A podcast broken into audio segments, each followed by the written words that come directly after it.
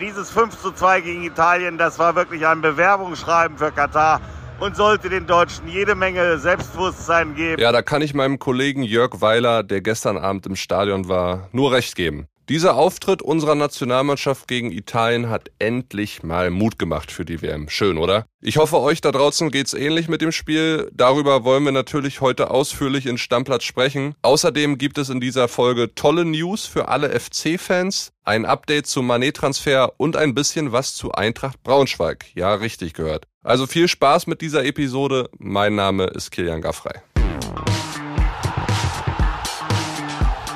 Stammplatz Dein täglicher Fußballstart in den Tag.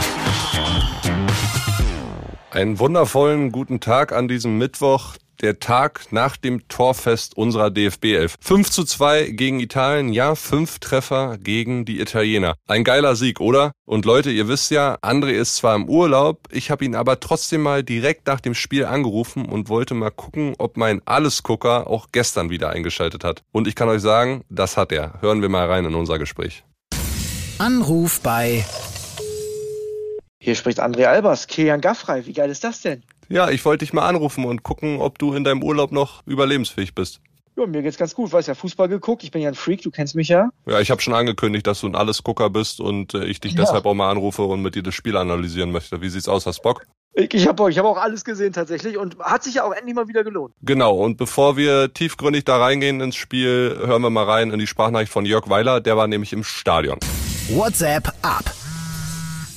Ja, Kilian, das war hier wirklich ein Hammerspiel, muss man sagen. Es sah lange, lange nach einem Kantersieg aus, war es ja dann letztendlich auch. 1939 haben die Deutschen schon mal so hoch gegen Italien gewonnen. 5 zu 0 hat man geführt und dann im sicheren Gefühl des Sieges ein bisschen zurückgeschaltet. Das haben die Italiener nochmal ausgenutzt. Aber dennoch macht dieses Spiel richtig Hoffnung auf Katar. Also man hat ja zuvor in der Nations League drei Unentschieden hintereinander. Da haben wir schon gedacht, naja, vielleicht kriegt Hansi doch nicht so schnell die Kurve, wie alle gedacht haben. Aber dieses 5 zu 2 gegen Italien, das war wirklich ein Bewerbungsschreiben für Katar und sollte den Deutschen jede Menge Selbstbewusstsein geben. Ein Tor schöner als das andere herausgespielt. Und mit den fünf Stück, muss man ehrlich sein, waren die Italiener sogar noch gut bedient. Riesenstimmung in Gladbach. Die Fans haben zwischenzeitlich sogar die Laola gemacht. Wie lange haben wir das nicht mehr gesehen? Also ein ganz, ganz toller Auftritt von Hansi Flick, Deutschen. Dieses Spiel, das richtig, richtig Hoffnung machen müsste auf Katar. Ja, André, Jörg sagt, ist ein Mutmacher. Ich sehe es ähnlich wie er. Wie siehst du es? Ja, finde ich auch. Also vor allem offensiv sehr, sehr stark gewesen, muss man ganz ehrlich sagen. Ne? Also fünf Tore gegen Italien, egal was da am Ende für eine Truppe auf dem Platz stand, machst du nicht alle Tage, das ist ja so. Hinten mache ich mir schon noch ab und zu ein bisschen Sorgen, muss ich ehrlich sagen. Also gerade wenn es dann irgendwann in die wichtigen K.O.-Spiele geht, dann wird das nicht reichen, was da gestern wieder passiert ist. Obwohl ich sagen muss, Szene des Spiels für mich gestern Manuel Neuer, das Ding, was abgepfiffen wurde, weil es abseits war, wie der da die Parade rausgeholt hat, alter Schwede. Ja, und Fairness halber muss man ja auch bei den Gegentoren äh, sagen, die sind hinten rausgefallen. Da war man sicherlich nicht mehr ganz so konzentriert. Tut dann auch nicht Not, ist sicherlich ein Treffer zu viel. Hast gesehen, wie es Manuel Neuer auch geärgert hat. Aber wie du bereits gesagt hast, nach vorne richtig geil für mich. So die zweite Schlüsselszene des Spiels, wirklich wunderschön. Der Außenrisspass von Müller auf Gnabry, der liegt direkt auf auf Werner. Und sogar Timo Werner kann Doppelpack schnüren, ne? Ich meine, gut, die beiden Tore hätten wir beide auch gemacht, aber ja, muss man ja trotzdem sagen, Ne, er kann Doppelpack schnüren und er war auch da und hat die Dinger dann reingemacht. Obwohl ich ehrlich gesagt sagen muss, beim zweiten Tor stand er doch im Abseits. Da hat der VAR doch keinen Bock gehabt nachzugucken, oder? Also das sah in der Zeitlupe so aus, als wenn der ganz dick im Abseits stand. Ja, so genau müssen wir es dann auch nicht nehmen, ne? stimmt, stimmt. Alles gut. Wer war für dich so Spieler des Spiels neben Neuer? Also ich muss sagen, wer mir sehr gut gefallen hat, war, als er eingewechselt wurde, Serge Gnabry. Der hat ja, glaube ich, die beiden Tore dann auch vorbereitet. Das eine Tor war ja auch Weltklasse mit Müller, Gnabry, ne? also überragendes Tor. Dann hat mir auf jeden Fall noch ganz gut gefallen Thomas Müller selber, weil du hast es ja auch gesehen, wie der sich gefreut hat zum Beispiel, als er das Tor gemacht hat, wie der die Mannschaft noch mitzieht, selbst in so einem Nations League Spiel, wo man ja eigentlich denkt so, ja, ob du jetzt gewinnst, verlierst, unentschieden spielst. Nee, die wollten unbedingt. Und äh, der ist irgendwie so ein Sinnbild dafür, dass die Jungs Bock haben oder gestern auch Bock hatten. Und der hat mir auch sehr gut gefallen. Ja, ich glaube, generell war das ein ganz wichtiges Zeichen für die ganze Republik, für die Fußballfans, dass die sehen, okay, die Deutschen, die haben Bock. Und es war ja auch angekündigt von Neuer, von Flick, dass man ein richtig gutes Spiel gegen Italien liefern will. Egal, was das für eine italienische Mannschaft war. Man muss aber auch nochmal sagen, es waren zehn Spieler außer Serie A in der Startelf. Und ich kannte jetzt nicht so wirklich jemanden von denen. Donnarumma, PSG war jetzt auch nicht so geil, ne, wenn du überlegst, wie der manchen Ball mit dem Fuß gespielt hat und dann auch dieses Werner-Tor dann auch rausgesprungen gesprungen ist. Also das waren nicht die Italiener von der Europameisterschaft. Aber generell, wenn du auf die anderen Spiele guckst, England verliert zu Hause 0-4 gegen Ungarn, Alter. Die Franzosen steigen aus der Nations League Gruppe A ab. Also es gibt doch auch abseits von diesem Spiel den ein oder anderen Mutmacher für uns, ne? Ja, bei den Engländern habe ich mich gefragt, was machen die denn da? Ich habe mir die Zeitlupe beziehungsweise die äh, Zusammenfassung dann noch angeguckt. Ja, verrückt, dass man sich zu Hause, die haben ja noch zu Hause gespielt, von den Ungarn da so herspielen lässt. Aber ich weiß auch nicht, wie ernst sie das alle nehmen. Ich meine, ich mein, wir können ja auch noch mal über den Zeitpunkt diskutieren. Diese vier Nations League Spiele jetzt nach der Saison. Ich glaube, das ist auch ein ganz, ganz schwieriger Zeitpunkt. Was ich aber gestern dachte ist, weißt du was, jetzt Grill anmachen, Bier in der Hand und ein WM-Vorrundenspiel. Das wäre es doch gewesen. Haben wir aber nicht gehabt. Ja, müssen wir dann im Winter bei minus fünf Grad machen hier irgendwo in Berlin.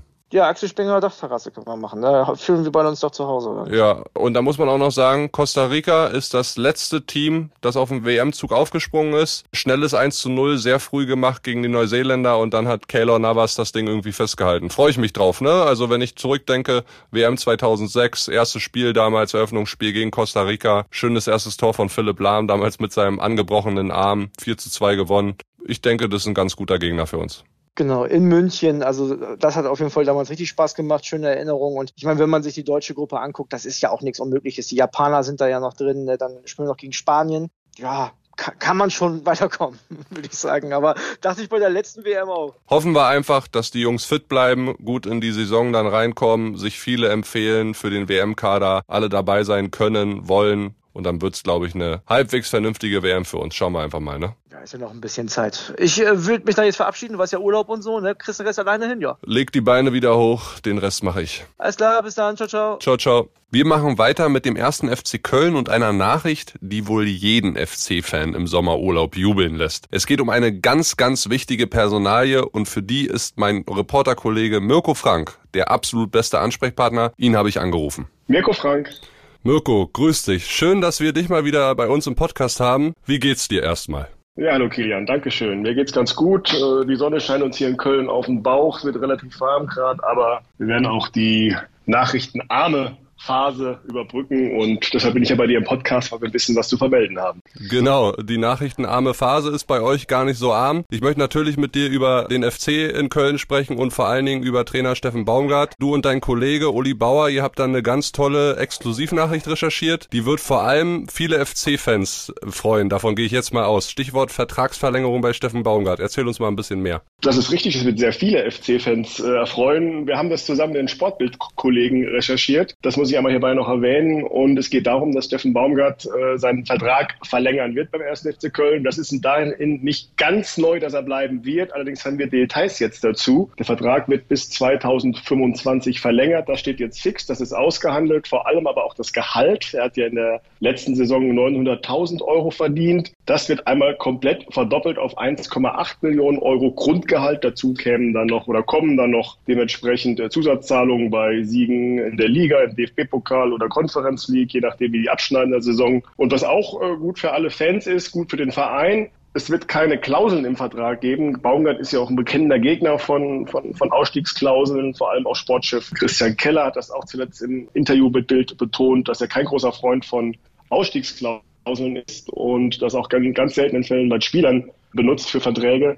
Und Baumgart hat auch in seinem neuen Vertrag ebenfalls keine Klausel. Hat er sich auf jeden Fall verdient nach der Saison, würde ich mal sagen. Und man muss ja am Ende auch festhalten, wenn Steffen Baumgart bis 2025 bleibt, dann ist er ganz schön lange Trainer im Vergleich zu anderen beim FC. Ne? Die Fluktuation war ja doch immer ganz schön groß. Wie ist es jetzt? Wann wird diese ganze Vertragsverlängerung verkündet? Es ist ja eigentlich jetzt nur noch eine Frage der Zeit, oder?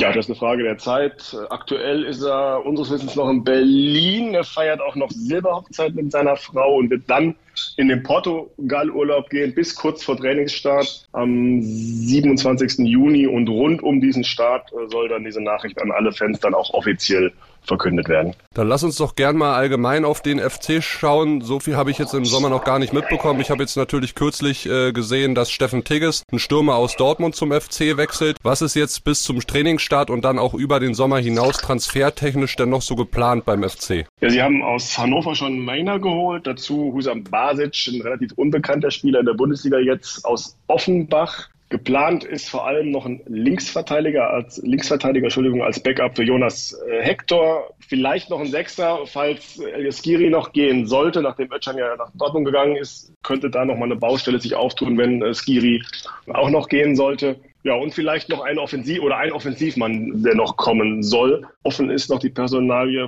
von Sebastian Andersen, der ja so ein bisschen Druck bekommen hat von Sportchef Keller zuletzt, dass er jetzt endlich mal zeigen soll, was er so wirklich drauf hat, soll eine gute Vorbereitung äh, spielen, hat auch jetzt schon Sondereinheiten geschoben im Vergleich zu den anderen, die längst im Urlaub waren, hat er noch eine Woche am Geisbockheim drangehängt und ja, das sind eigentlich die größten Baustellen, die der FC gerade hat. Klingt bis jetzt aber alles recht vielversprechend für die neue Saison. Man darf ja auch nicht vergessen, den FC erwartet eine Dreifachbelastung und ich bin sehr gespannt, welcher, welcher Spieler jetzt vielleicht noch kommt, welcher vielleicht noch geht und ich glaube, wenn es soweit ist, dann wissen wir es von dir dann zuerst und wir telefonieren wieder. Mirko, lieben Dank dir. Das hoffen wir. Vielen Dank. Tschüss, Kilian. Lass uns jetzt kurz mal auf die Bayern schauen, denn ich habe ein Update zu Sadio Mané für euch. Der Deal steht ja ganz oben immer noch auf der Brazzo-Agenda Agenda stagnierte die letzten Tage aber so ein bisschen. Allerdings sieht es jetzt dann doch nach einer zügigen Einigung mit Liverpool aus. Warum? Das erklärt euch mein Kollege David Verhoff in einer kurzen Sprachnachricht. Ja, Servus aus München.